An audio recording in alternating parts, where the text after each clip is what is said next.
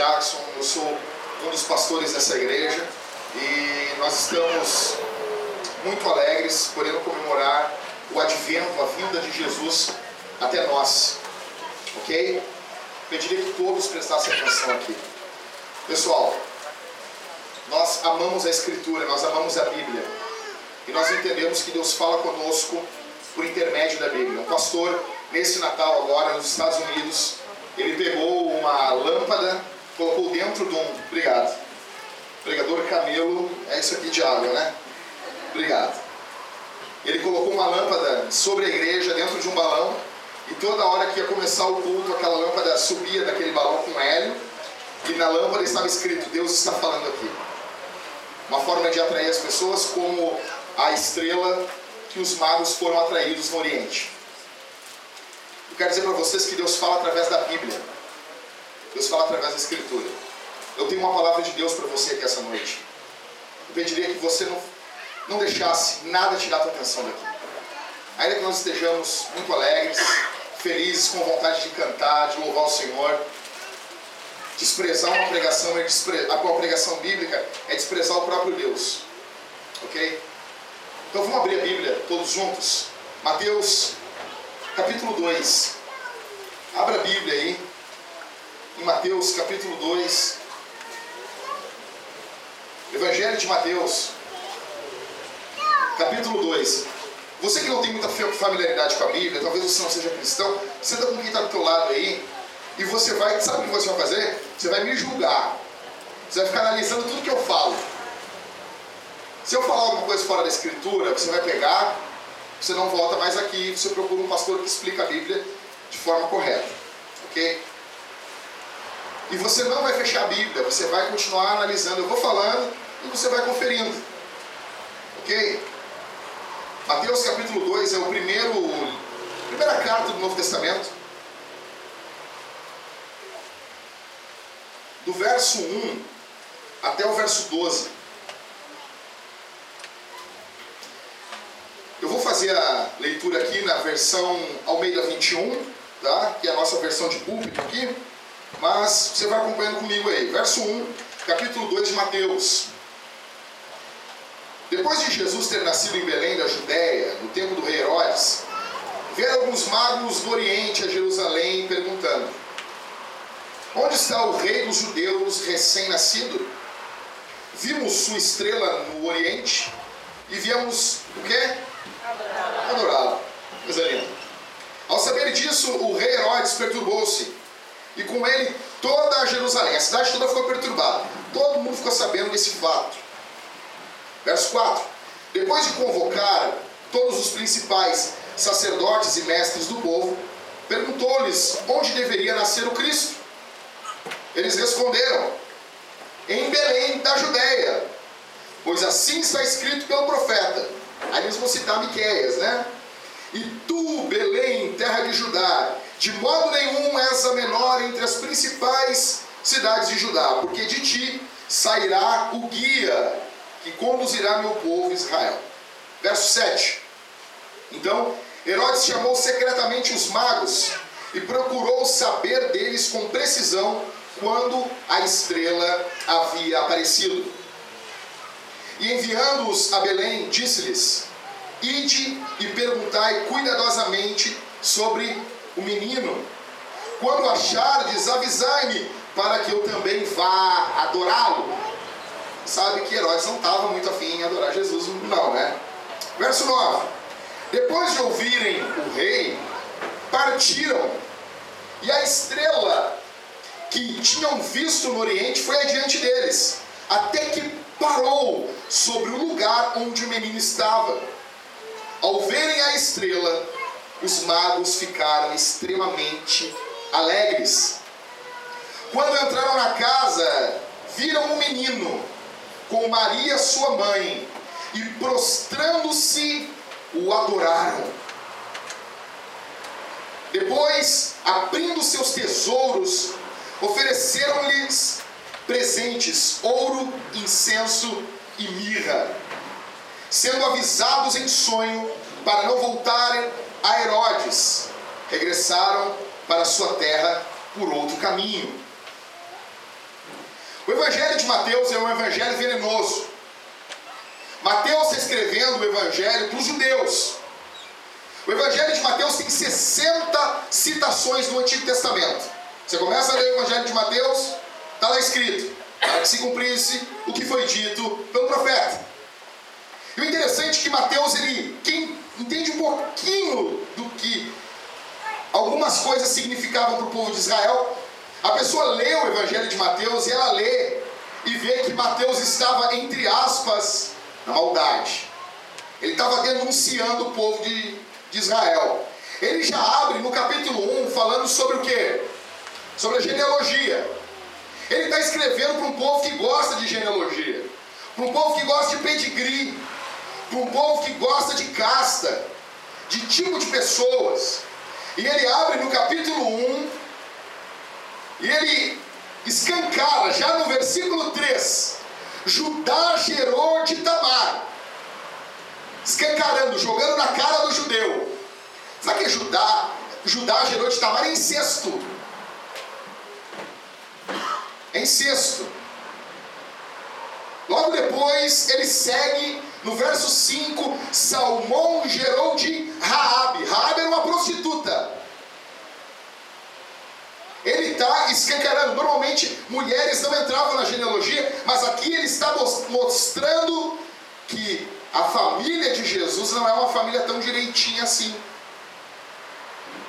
Tem prostituta na família de Jesus. Talvez a tua família não seja uma família tão perfeita. E você fica pensando assim: será que Jesus pode me aceitar na família dele? Será que tem lugar na família de Jesus para mim? Aí ele segue no verso 5, Boaz gerou de Ruth. Ruth é moabita, velho. Já preguei uma série sobre Ruth aqui. Para vocês, você sabe disso. Aí ele vem. Verso 6, então, é pé na porta. Olha aqui comigo, cara. Capítulo 1, vai me analisando aí se o que eu estou falando é verdade. Vai me julgando aí. Jessé gerou o rei Davi. Davi gerou daquela que havia sido mulher de Urias, Salomão. Ele está jogando na cara dos judeus os pecados da família de Jesus. E num abuso da graça, e num estender de mãos, verso 7, Salomão gerou Roboão, Roboão gerou Abias, Abias gerou Asa, mostrando que a descendência de Jesus vem de uma família muito complicada. Jesus não vem de uma família toda certinha. Olha aqui para mim. Eu estou falando para gente aqui que entrou aqui arrebentada. E às vezes as nossas igrejas tem que ter, não, a minha família tem que ser família de porta-retrato. Minha esposa ela costuma dizer família de. aquele negócio que as mulheres botam nas televisões, distante. Acho que nem tem mais isso, né? Agora a televisão vai na parede, assim. Então, sabe aquelas estantes que ficavam cheias de porta-retrato? as pessoas fazendo pose. Hoje é no Facebook, né? As famílias toda bonitinha, toda direitinha. O pai nunca gritou com a mãe, a mãe nunca foi submissa ao pai. Tudo bonitinho. Os filhos sempre tirando nota bonitinha. A família de Jesus nunca foi assim.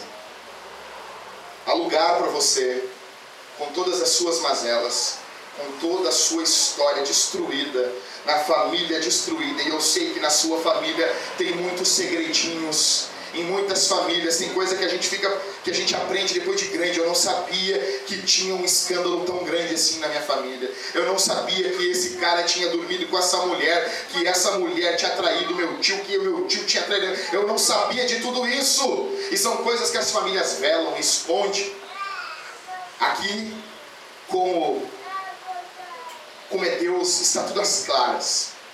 Aí, Salomão, uh, Mateus segue nesse escrito venenoso. E no capítulo 2 ele abre e ele escancara os magos. É mago que está vindo para adorar Jesus. E daí nossa, os nossos teólogos eles ficam perturbados com isso. Não, não, não pode ser mago, ô Jéssica, o Liscano não pode ser mago, não, mago aqui. É que mago naquela época era. Não, mago do grego, mago. O mago hoje é exatamente mago naquela época. não eram adoradores de Deus, não amavam a Jesus, estavam distantes, mas foram alcançados pela graça divina, assim como você e eu. Não mereciam nada, não tinham favor nenhum. Magos, Mateus está com o pé na porta dos judeus. Está vindo os magos do Oriente, seguindo uma estrela para adorar Jesus. E eles vêm, eles chegam ali, eles gastam dinheiro para viajar. Estão alguns quilômetros, isso custa grana. Eles vêm e toda a cidade fica num alvoroço só. Imagina só, Jerusalém tem um rei que é Herodes e chega os magos. Eu não sei se eram três. Alguns vão dizer que eram três por causa da quantidade de, de presentes. E não tem problema nenhum você achar que é três. Só tem problema tu, querer brigar que é três. Outra coisa, a Bíblia não diz que eles eram reis, podiam ser. Não tem problema, não vamos criar caso com isso. Tá vindo os três reis magos ali. E eles vêm vindo. E aí chegam na cidade. E quando vê, toda a cidade fica um alvoroço só. Olha aqui para mim, deixa a criança chorar e presta atenção aqui. E toda a cidade, um alvoroço, meu Deus, uns magos. E os magos, nós íamos adorar o quem? O rei. E tá ali o rei Herodes. nós íamos adorar o rei. Aí Herodes fica todo nervoso, não conhece os caras, chama quem? Chama os estudiosos da Bíblia. Verso 4, eles chamam os sacerdotes, os mestres do povo. Os caras chegam em Jerusalém para adorar Jesus e não encontram Jesus ali. Aí eles precisam. Olha, cara, onde é que vai nascer o Salvador aí, o rei dos judeus? Aí os caras, com todo o conhecimento bíblico do mundo, disseram assim: Ah, vai ser fácil. Vai nascer em Belém, porque o profeta Miqueias falou que vai sair de Belém. Olha aqui comigo, confere comigo aí, verso 6. E tu, Belém, terra de Judá, de modo nenhum és a menor entre as principais cidades de Judá, porque de ti vai sair o quê? Hã? Lá em Miqueias não está escrito guia, lá está escrito rei. Mas aqui os caras, para não ficar mal com Herodes, na hora de recitar o texto, ah, vai sair o guia. Eles estão com medo de morrer. Vai sair o guia. Daí Herodes chama os caras, meu, vocês vão lá, vão em Belém, adorem lá e me avisem que eu quero lá adorar ele também. E a gente vai ver logo em seguida na matança das crianças que Herodes não quer de fato adorar Jesus. Aí eles vão, a estrela de novo começa, o GPS divino começa a mover, o Waze divino começa a mover e eles chegam na casa aonde está Jesus. E o que, que eles vão fazer? E o que eles vão fazer? Eles vão adorar. Mostrando que Jesus é Deus, não somente homem. E isso tem uma implicação fantástica. Ele não é só homem, ele é 100% homem. Ele não é 50% homem e 50% Deus, porque senão ele não seria nem totalmente homem, nem totalmente Deus. Ele seria um ser híbrido. Não, ele é homem perfeito, 100% homem. E ele é Deus perfeito. Pois nele habita corporalmente toda a plenitude da divindade. Eles se prostram e eles adoram Jesus. E aí, eles são advertidos, eles se prostram, adoram, eles oferecem presentes. Não fica tranquilo que ninguém vai querer o teu dinheiro aqui. Ah, meu Deus, chegar na hora, essa hora da pregação, eles estão oferecendo ouro, incenso e mirra, e aí o pastor vai dizer: "O que que você vai oferecer aqui essa noite?" Fica tranquilo. Você não caiu numa furada. E aí, eles vão, eles oferecem os seus tesouros, e daí em sonho, Deus fala com eles: "Ó, não volta pelo mesmo lugar." Porque Herodes está tramando algo ruim e eles vão embora e vão crente. O que que isso aqui, olha aqui para mim, crente. O que que isso aqui tem a ver com a tua vida? O que que isso aqui tem a ver com você hoje? O que que essa mensagem natalina tem a ver com a tua vida? Você que veio de longe, o que Deus tem a dizer para você aqui?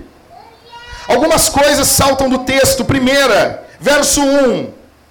A primeira coisa que eu aprendo nesse texto é que nós devemos confiar na palavra de Deus. Depois de Jesus ter nascido em Belém, da Judéia, no tempo do rei Herodes, vieram os magos do Oriente a Jerusalém. Ou seja, olha aqui para mim, a Escritura dizia que Jesus ia vir. Haviam profecias falando sobre Jesus. E a palavra de Deus se cumpre. Deus não é o teu marido, e nem a tua mulher, e nem o teu filho, e nem o teu pastor. Jesus vem no tempo exato, na plenitude dos tempos, porque Deus vela pela palavra dele. Eu posso errar com você. Você pode errar comigo. Nós podemos mentir uns aos outros, ainda que isso seja, seja pecado e algo muito sério. Porém, Deus não mente. Palavra diz que o Verbo se fez carne, que Cristo veio ao mundo. Eu quero dizer uma coisa para você: confie na palavra de Deus. Confie na palavra de Deus. Conheço uma menina que chegou e disse assim: Pastor, tem um problema. Ele era lindo. Ele enchia os meus olhos. Mas e Deus falou comigo, pastor. Deus falou comigo em sonho, Deus falou comigo em profecia, Deus falou comigo em visão. Eu, eu, eu, eu, eu fazia prova com Deus e, é, e Deus falou comigo que era aquele homem. E as provas dela eram mais ou menos assim: Jesus, se ele vier com a Bíblia para a igreja, ele, ele é meu. Ele é crente, ele vai vir com a Bíblia, é óbvio. Mas ela queria crer que Deus estava falando com ela. E o que aconteceu? O cara casou com outra mulher. Ela está orando para a mulher morrer. Porque ela disse que Deus falou, eu disse, minha filha, me responde uma coisa. Aonde Deus falou contigo aqui que ele é teu? Aonde? Tem muita gente frustrada. Tem muita gente arrebentada. Tem muita gente quebrada, porque está chamando de palavra de Deus o que Deus nunca disse. E Deus não é obrigado a cumprir mentira feita no nome dele. O que ele disse, ele cumpriu. Se não cumpriu, não foi ele. Está entendendo? Cansei de pegar caso assim. O cara está casado com a mulher e vem a, a, a, a profeta e diz assim: ele é teu, para outra mulher e quebra a família no meio. Não é o caso aqui. Jesus vem ao mundo. Deus já mentiu para você alguma vez? Alguma vez Deus mentiu para você? Deus já contou uma piada. Tu acha que Deus está brincando com a tua vida, meu irmão? Deus não está brincando com os seus sentimentos. Deus não está brincando com a tua vida. Deus não está brincando com você. Eu aprendo mais que Herodes não queria Jesus como rei. Verso 13 e verso 8, lê comigo aí. Ao saber disso, o rei Herodes, o que, que aconteceu? Oi? Vamos lá, me analisa aí, meu velho. Verso 3. O que aconteceu com Herodes? Ele se perturbou, ele ficou perturbado, porque os magos chegaram dizendo: Nós viemos adorar o rei. E Herodes quer ele ser o rei. Ele não quer que Jesus reine, ele quer ele ser o rei. E verso 8 ele vai dizer: Olha, vão lá, vão lá. Perguntem cuidadosamente sobre o menino. Quando vocês achar, vocês me avisam que eu vou lá adorar ele. E hoje em dia, meu irmão, você está lendo isso aqui você está dizendo, é, Herodes é um safado, cachorro. O cara não queria que Jesus reinasse. E você às vezes está igual Herodes. Você, tem muita gente. Se eu perguntar aqui, você quer Jesus no teu trabalho? As pessoas, ah, eu quero, pastor. Ah, Jesus no meu trabalho, meu Deus. Ele chega a fazer assim, meu padinho, meu Senhor. Ah, meu Jesus, Jesus no meu trabalho. Meu, é, é tipo o Homer Simpson. Eu estou morrendo, Alá, Jesus, Buda, eu amo todos vocês. Isso era para ser uma piada. E ele, ele está pegando e literalmente, literalmente, ele está dizendo assim: olha, eu quero Jesus no meu trabalho. Ele pergunta assim ah, legal. Na tua família, tu quer Jesus? Mas tá louco? Mas eu quero muito Jesus na minha família. Jesus dentro da minha casa, cuidando da minha família, cuidando dos meus negócios. Mas meu Deus, cuidando, cuidando, eu fico, eu fico, meu Deus. Ok. Tu quer Jesus com os teus filhos? Quem é pai aqui? Não, ninguém é pai? Todo mundo é estéreo? Vai mãozinha aí, vai, força. Pai, mãe, quem é mãe aqui? Vocês querem Jesus com o filho de vocês. Spurgeon diz um negócio assim: pergunte para os pecadores e digam, se vocês não querem Jesus no trabalho, todos eles levantarão as mãos, todos nós. Pergunte para os pecadores se eles querem Jesus com seus filhos, todos eles querão, todos eles querem com seu cônjuge, com seus filhos, com sua família, com seu trabalho. Agora, deixe, diga algo para os pecadores e diga assim: coloque Jesus não só no trabalho, não só na família, não só no emprego, mas coloque Jesus no trono, reinando, governando e muitos vão ranger os dentes, porque odeiam saber que acima de nós, acima de você, acima de mim, acima da tua vontade, acima do que você acha, acima do que você quer, acima do que você projetou para a tua vida, acima disso está Jesus reinando soberano. Ele reina. Ele é livre.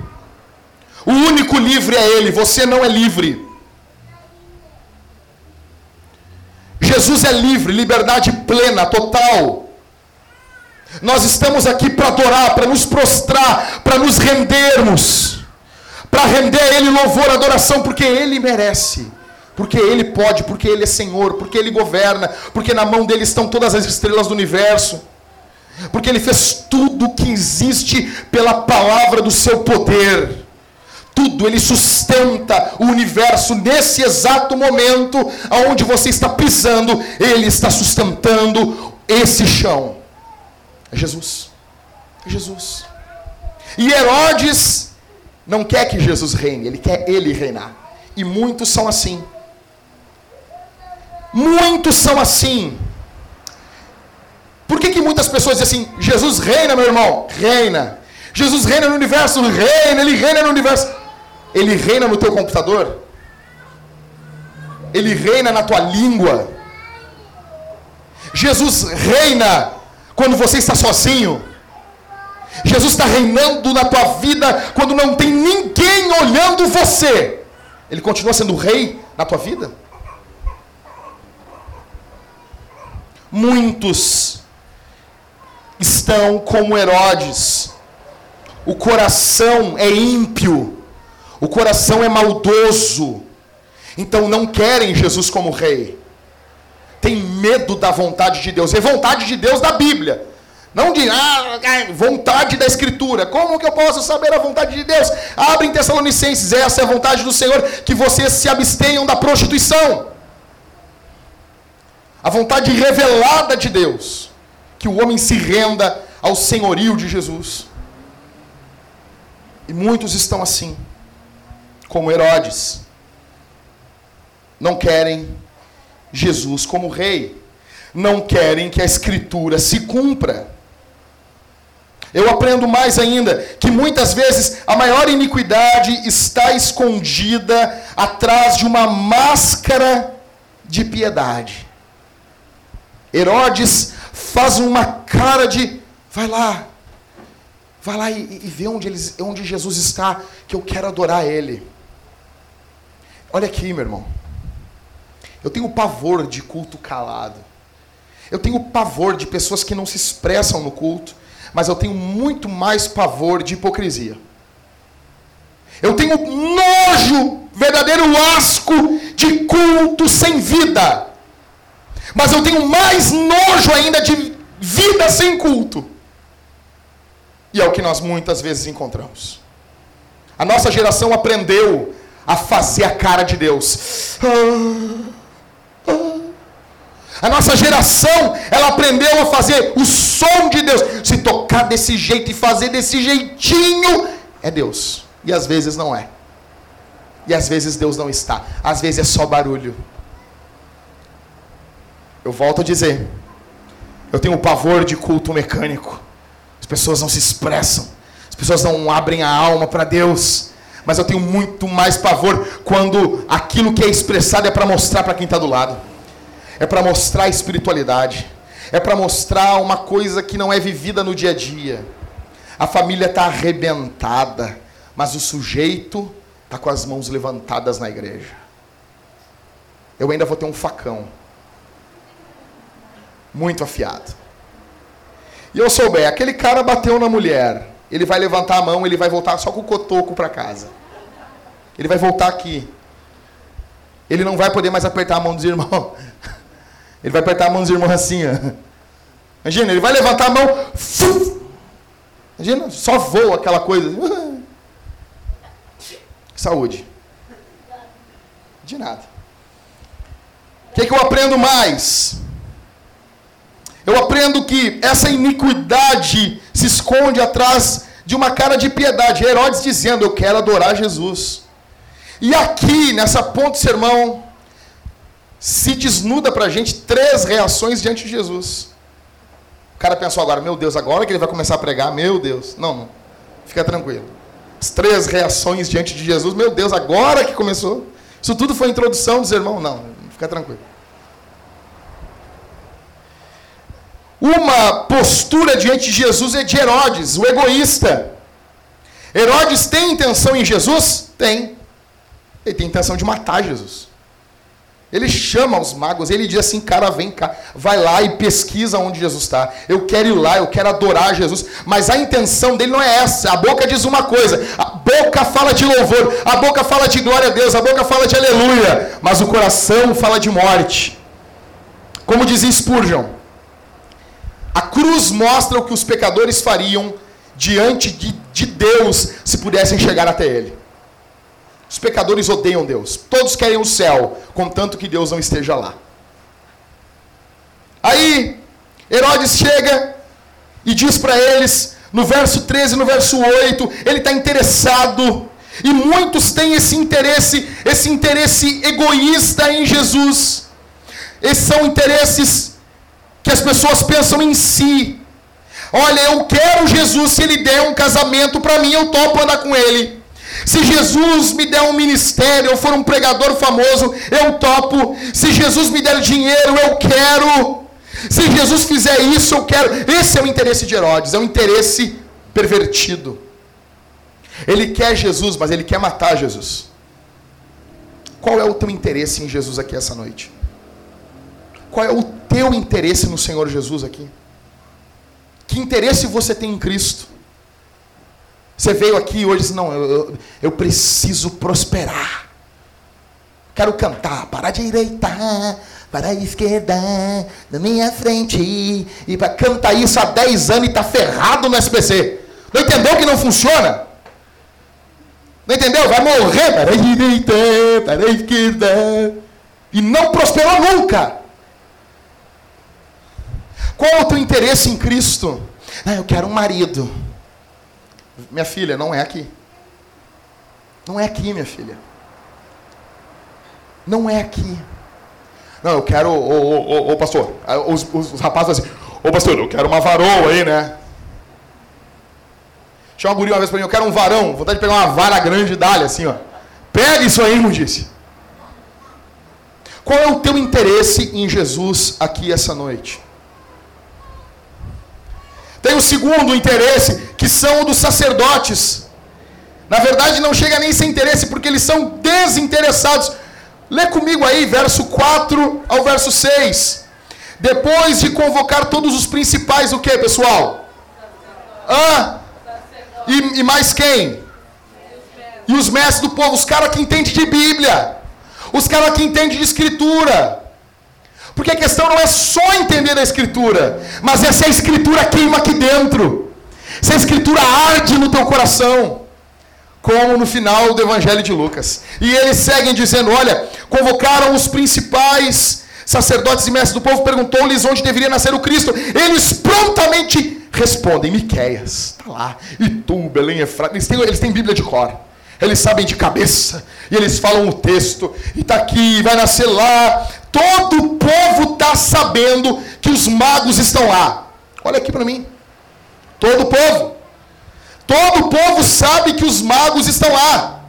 Estava passando na gaúcha. Uma cedo de manhã cedo. Bom dia. Está aqui, os magos chegaram aqui na cidade. Vamos ver aí com o nosso, nosso representante aí. E, cara, botaram eles ao vivo, cara, no, no timeline. É, olha, velho, era aquilo ali. Era só só se falava nessa coisa. E aí, quando Herodes mostra o seu interesse maldoso, quando nós vamos ver na consequência, a gente vê que os mestres não estavam interessados em Jesus. Sabe por quê? Porque eles sabem de cor o texto. Eles sabem recitar Miqueias capítulo 5 e verso 2 de cor mas eles não têm motivação e disposição, eles não têm vida com Deus para levantar a bunda da onde eles estavam e, ir adorar o Deus encarnado. Você entendeu o que eu falei? Você, você, tu notou isso aqui? Deus, olha aqui, meu galo, é Deus. Não é, não é um Exu, não é uma pombagira, não é um Saci Pererê, não é o Goku, é Deus. É Deus, é o Criador, é aquele que preenche todo o universo. Ele, ele disse: opa, vou me fazer homem. E ele vem, e ele nasce do ventre de uma virgem. É Deus.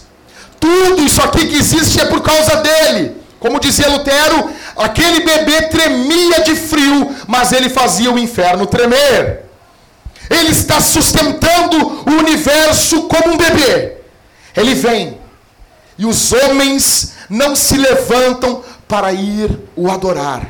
O povo que está alvoroçado, o povo que está sabendo do que está acontecendo, não vai adorar Jesus. Eles não têm interesse algum em Jesus. Eles não se interessam em Jesus. Eles não estão nem um pouco, nem um pouco interessados em Jesus. Você aqui essa noite, você pode ser sincero comigo aqui e dizer assim, Jackson, eu sou que nem esses caras aí. Eu não tenho interesse nenhum em Jesus. Você pode falar isso aqui essa noite? Não, vamos, vamos ser verdadeiro. Como, diz, como tem um site americano, vamos ser honestos. Não pode eu estar pregando isso aqui, está todo mundo interessado em Jesus aqui. Não, tem gente aqui que não está interessada em Jesus.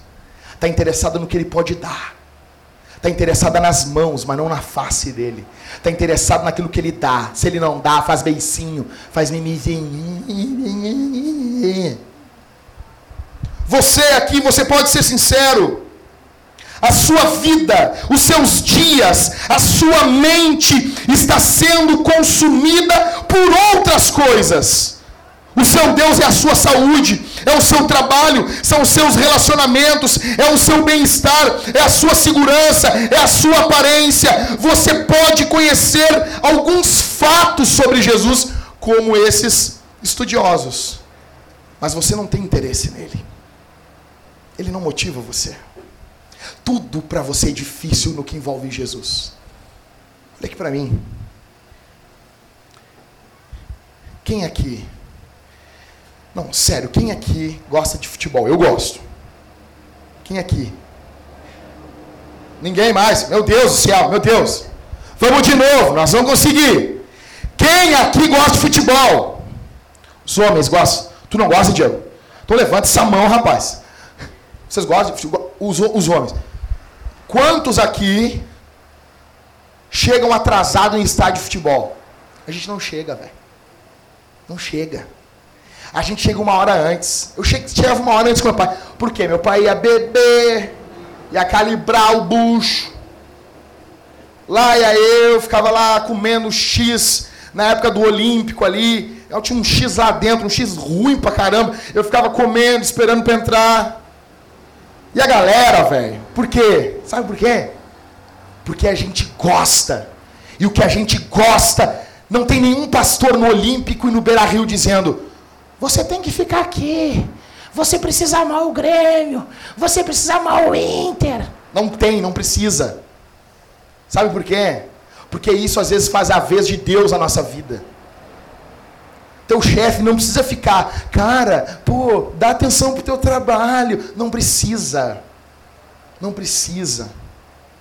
Às vezes é na bendita igreja, no que envolve Cristo, no que envolve o Evangelho, no que envolve pregação. A gente pensa o quê? É só uma pregação. É só um sermão. É só um culto. É só isso. É só isso. É somente, é pouca coisa. Você talvez aqui essa noite pode citar versos da escritura de cor. Mas você não aceita ser incomodado por Jesus. Você não busca Ele. Você é desinteressado. Veja, para eles Jesus foi um gran, em grande parte alguém que era somente uma ideia teológica. É somente alguém que preenche a minha mente, mas não é alguém que preenche o meu coração. E tem os magos, que são os interessados em Jesus. Esses, eles têm um interesse genuíno. Eles são três homens sábios. Eles são genuinamente interessados em Jesus. Eles viajaram do. Olha aqui para mim. Não é pouca coisa. Eles estavam no lombo de um camelo viajando. E eles vêm viajando quilômetros e quilômetros. Isso custou dinheiro, foi inconveniente. Eles chegam em Jerusalém, olha aqui. Eles chegam em Jerusalém. Jesus não está lá. Talvez você, eu dissesse assim: Ó, tentei Deus. Tentei aí, teu GPS falhou. Quem aqui já contratou um office boy? Já, tu nunca contratou, Ronaldo? Nunca teve um office boy? Já foi um. Office boy, o burro. O burro é assim. Tu manda o office boy fazer um negócio. Ó, o número é 591. Ele chega lá, não tem 591, tem o 592. Ele não bate. Ele volta. Não, não, não tem lá. Tá, mas tá, eu errei aqui a grafia, era 592, tu não. Ah, esse tinha, mas eu não, não daí eu não perguntei, né? Ele nasce para ser office boy. Entendeu? Mas e, esses magos não são assim. Eles chegam lá, Jesus não está lá. Eles não voltam, ah, Deus, ó, isso aí. Não. Não, tá, não tá aqui, mas está em algum lugar. E eles começam a ir atrás. Eles eram pessoas que tinham dinheiro, tinham posses.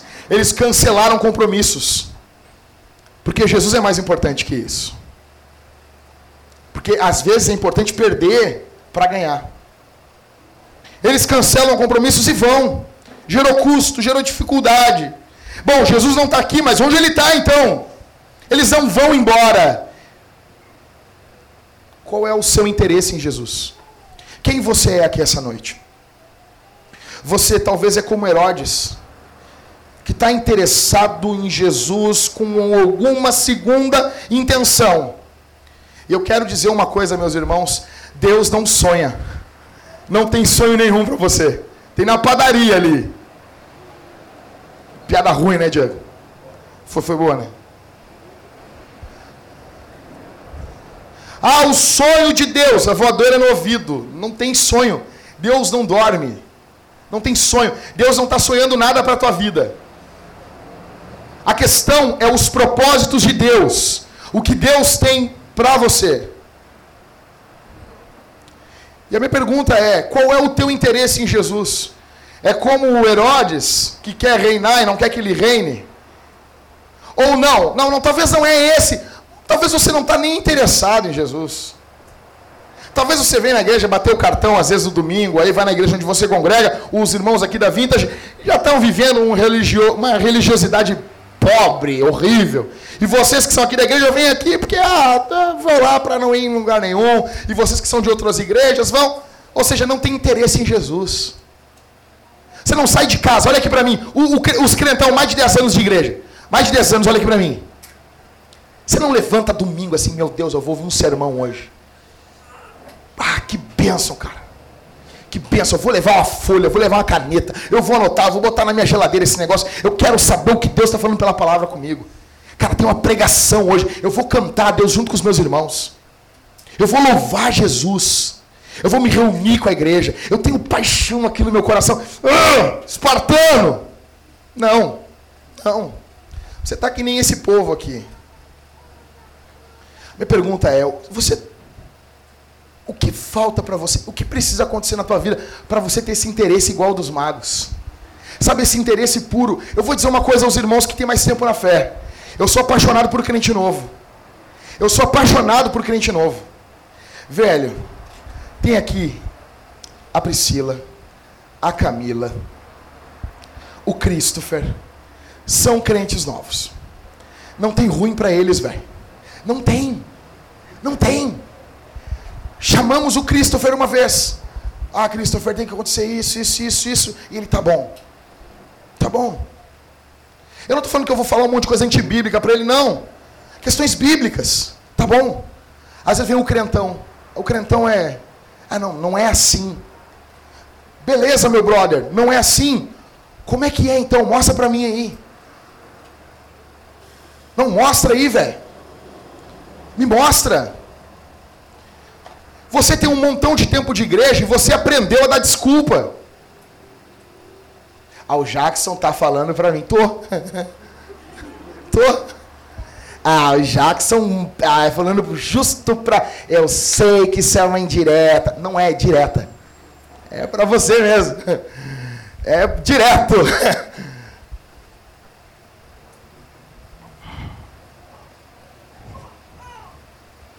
Cara, eu teria muitas coisas para falar aqui.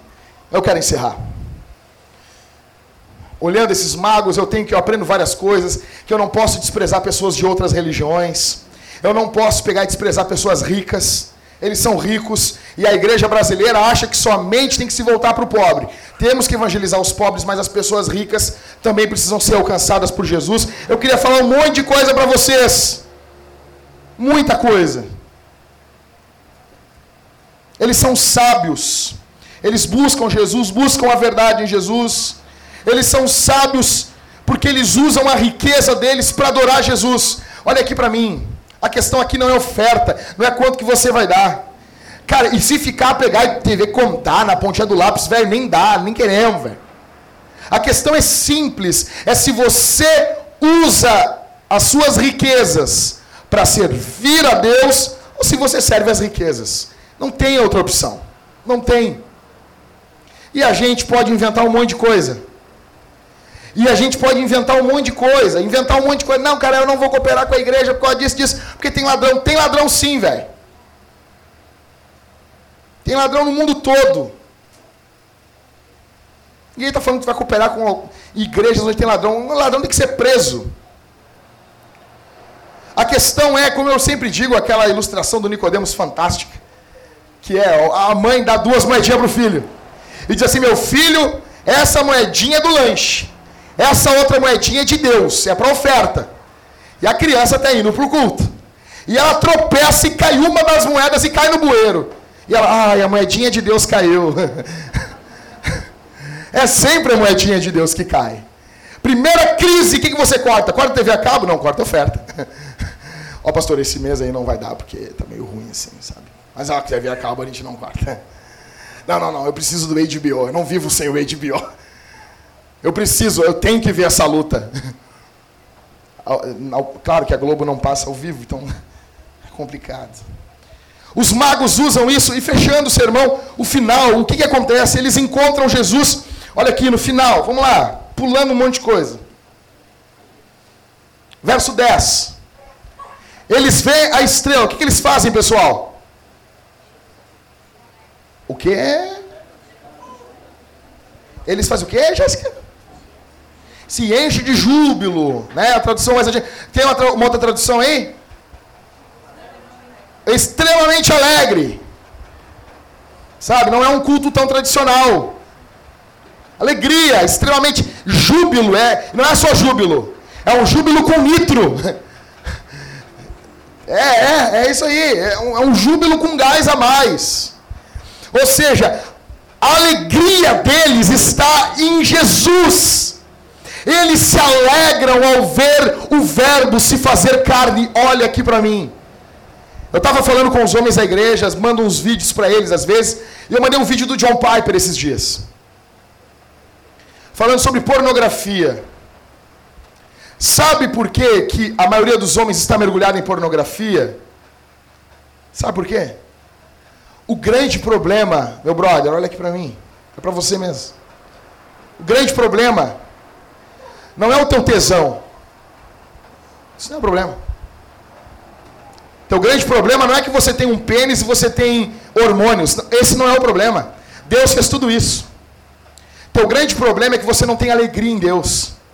Salmo 51, quando Davi pecou com Betseba, que, que ele fala? Deus, ajuda a guardar os meus olhos, ajuda a não ver as mulheres peladas, ajuda a não ficar vendo essas mulheres tomando banho nua, meu Deus, me ajuda, me ajuda, meu padrinho Cícero, essa mulher, meu Deus. Ele faz isso. O que, que ele diz? Torna a dar alegria da tua salvação. Quando nós perdemos alegria em Deus, nós clicamos em pornografia. Quando nós perdemos alegria em Deus, os nossos olhos vão além das nossas esposas. Quando nós perdemos alegria em Deus, o nosso coração fica inquieto à noite. Quando nós perdemos alegria em Deus, nada preenche o nosso coração. Os magos, e o interessante é que historicamente falando, esses magos adoravam, sabe o quê? Sabe o quê? Alguém sabe me dizer aí? Estrelas. Eles eram adoradores por cima de estrelas. Só que agora a gente, eles não estão adorando a estrela. A estrela está só apontando para Cristo. Eles viraram crente. Aquilo que era um Deus já, já né, tá, valeu estrela. Jesus é mais importante. Jesus é melhor. A minha, a minha pergunta para você: quem é o teu Deus? Quem é aquele que domina a tua mente? aquele que não deixa você dormir. Você, não, sério, você nunca ficou às vezes de noite sem pensando em Jesus, pensando na glória do céu, pensando no que vai ser eternidade. Ou, ou só o SPC tira o teu sono, só o trabalho tira o teu sono, só as contas, só a tua mulher, não estou ouvindo, tira o teu sono, só isso, só isso, só isso. Paulo vai dizer: a Ele é glória eternamente. Amém. Portanto, ofereceis o vosso corpo como sacrifício santo. Romanos 11, 36 e depois Romanos 12, 1. Eu coloco algo em posição de glória. Depois eu adoro esse algo e depois eu faço sacrifícios a esse Deus. Quer conhecer o teu Deus aqui essa noite? É a quem você faz os teus maiores sacrifícios. Quem é o teu Deus? É Jesus? Jesus é a chama que arde no teu coração?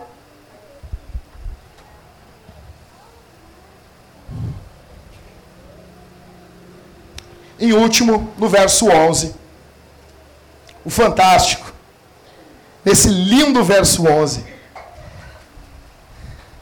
Quem é que entra na casa ali? Hã? Sabe que velho começa a falar assim, hã? Hã? Pergunta já nem responde e fica, hã? tenho o sonho de ser velho, cara. Eu quero um velho. Hã? O que, que diz o 11? Eles entram onde? Quem é que entra na casa?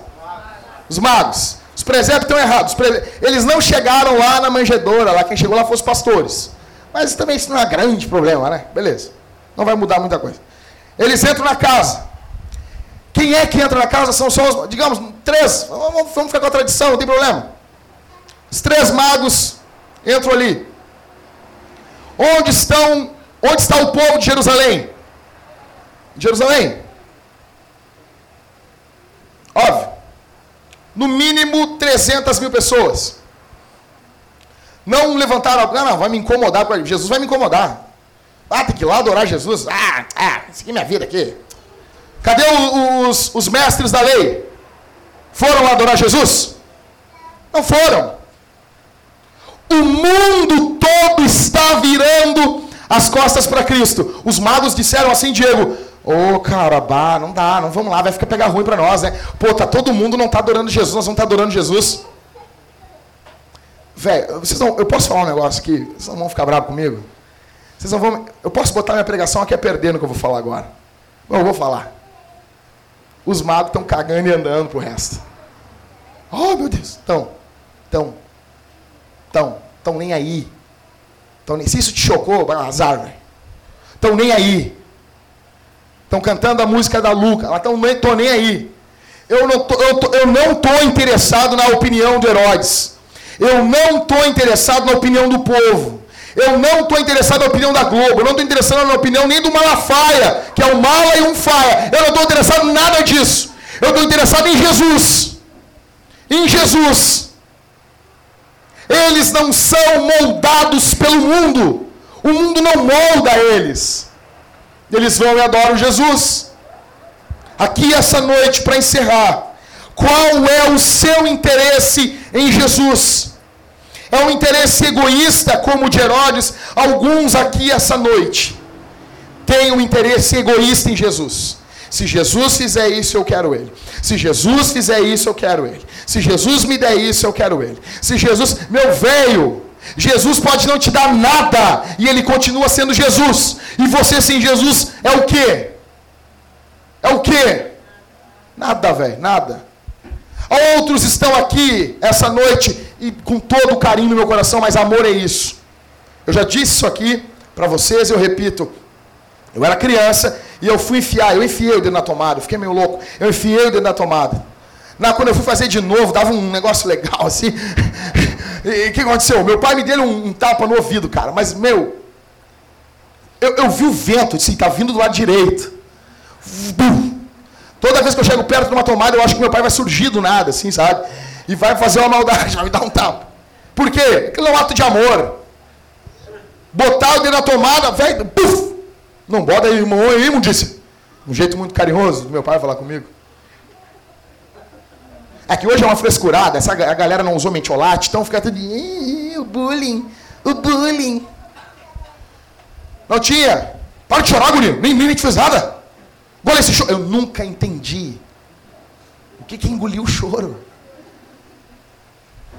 Cara.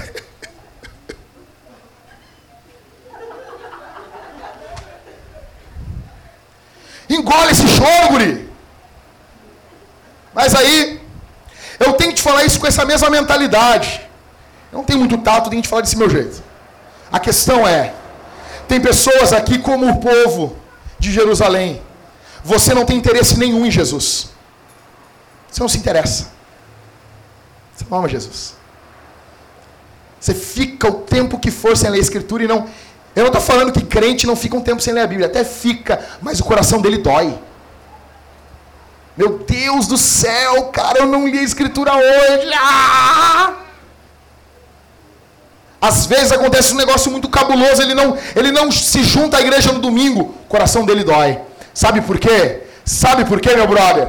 Porque aqui não é pai meu, aqui é pai nosso. Você está acostumado com a individualidade do mundo moderno, onde tudo é teu, é sobre você, é tudo sobre as tuas dores, sobre os teus problemas, sobre você. Mas na igreja não é tudo sobre você, é tudo sobre Jesus. E aqui nós oramos Pai Nosso. Na comunidade eu conheço Deus. Alguns estão como o povo e como os estudiosos, não têm interesse nenhum em adorar Jesus. Outros estão como Herodes isso é pecado. Olha aqui para mim. Um minuto e eu encerro. Isso é pecado.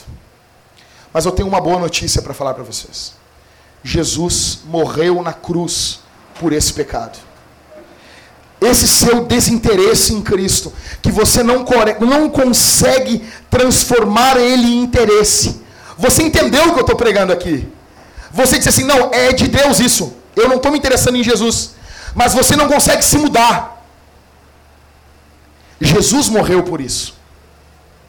Jesus na cruz do Calvário morreu para te perdoar esse teu pecado. Você não tem como ser livre dele sozinho. É Deus que faz isso por você. Na cruz, Jesus morreu por esse teu pecado. E o mais interessante, olha aqui, é que o Espírito Santo pode mudar a tua vida e você passar a amar Jesus. E o meio pelo qual o Espírito Santo usa é a pregação. O Deus que determinou o fim, ele também determinou o meio. Você é chamado hoje para se arrepender. Não há outro chamado. Não há um chamado mais específico. Não há um chamado mais importante. O chamado para você aqui essa noite é arrependimento. Se renda. Se renda diante dessa criança. Deus veio a nós, em primeiro momento, como um bebê, em paz. Em último, após você ser perdoado, após você ser mudado, existe a chamada missão de Deus, a missio Dei. Você é enviado ao mundo como missionário. Porque eu quero dizer uma coisa, missionário não é aquele cara que vai lá para fora do país não. Aquele cara é um missionário, mas não é o missionário. Jesus disse: Assim como o Pai me enviou, eu envio vocês. Ok? Vamos ficar de pé, igreja?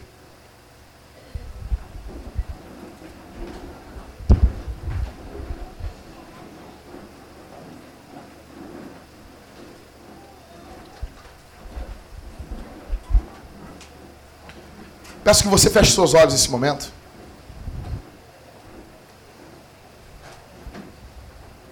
Vamos orar. Vamos orar. Se você está como Herodes, que só tem um interesse egoísta em Jesus, eu peço, eu peço a você que você se arrependa do seu pecado. Se você está aqui essa noite como o povo de Jerusalém, com segundas intenções em Jesus, eu peço com amor a você que você se arrependa do seu pecado. Senhor Jesus, nós oramos no teu nome. E diante de ti está a tua igreja está o teu povo, está a tua amada, aquela pela qual o Senhor deu a vida.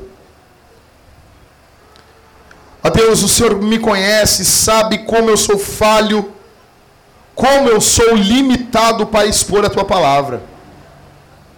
Como eu queria ter mais tato, como eu queria ter mais amor, mas eu não tenho. Como eu queria ser mais parecido com o Senhor, mas eu ainda não sou. A minha medida de amor é pequena. A minha medida de entendimento bíblico é pequena. Eu conheço pouco o teu evangelho, perto da grandiosidade da revelação do Senhor. Eu sou um vaso limitado, mas o Senhor é poderoso. O teu espírito pode transformar através de um vaso limitado. E é por isso que eu posso dormir tranquilo hoje à noite. Porque eu sei que o Senhor pega cinco pães e dois peixes e alimenta uma multidão. E a vida na tua palavra. Eu só me levanto aqui, Senhor, com autoridade, porque eu sei quem o Senhor é. E eu falo em teu nome por isso não tememos demônios e nem o inferno. Eu sei que o Senhor é poderoso para mudar a vida dos meus irmãos. Eu sei que o Senhor é poderoso para transformar esse casamento. Eu sei, Senhor. Eu te conheço, ó Deus. E eu sei que o Senhor é poderoso e em tuas mãos estão as respostas para as nossas maiores perguntas e questionamentos. Na tua palavra nós descansamos aqui essa noite.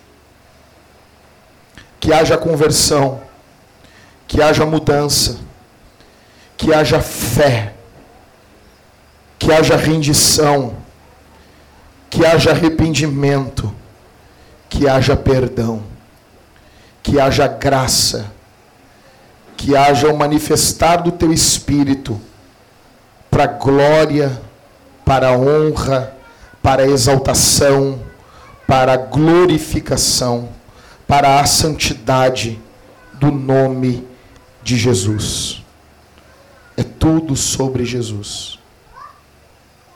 Em nome de Jesus, se enquanto eu pregava, anseios surgiram, dúvidas brotaram, corações foram impactados, incomodados, meigo Espírito, amado Espírito Santo, transforma meu irmão, transforma minha irmã, para a glória de Jesus. Para que em última instância Deus Pai seja glorificado. No nome de Jesus, através do Espírito, para a glória do Deus Pai e para o nosso bem, é que nós oramos. Amém e amém. Aplaudo o Senhor Jesus aqui essa noite. Vamos cantar, irmãos? Vamos cantar? Pessoal, nós temos uma mania aqui na igreja. Olha aqui, o culto não acabou não fica disperso. Nós temos uma mania. A mania é: a gente lê a Bíblia, Deus falou. Daí a gente responde com um cântico. Daí a gente tem uma pregação. Deus falou. E a gente responde com um cântico. Depois a gente toma ceia. É fortaleza espiritual. E aí a gente responde com mais um cântico. Vamos cantar o Senhor. Vamos louvar Jesus.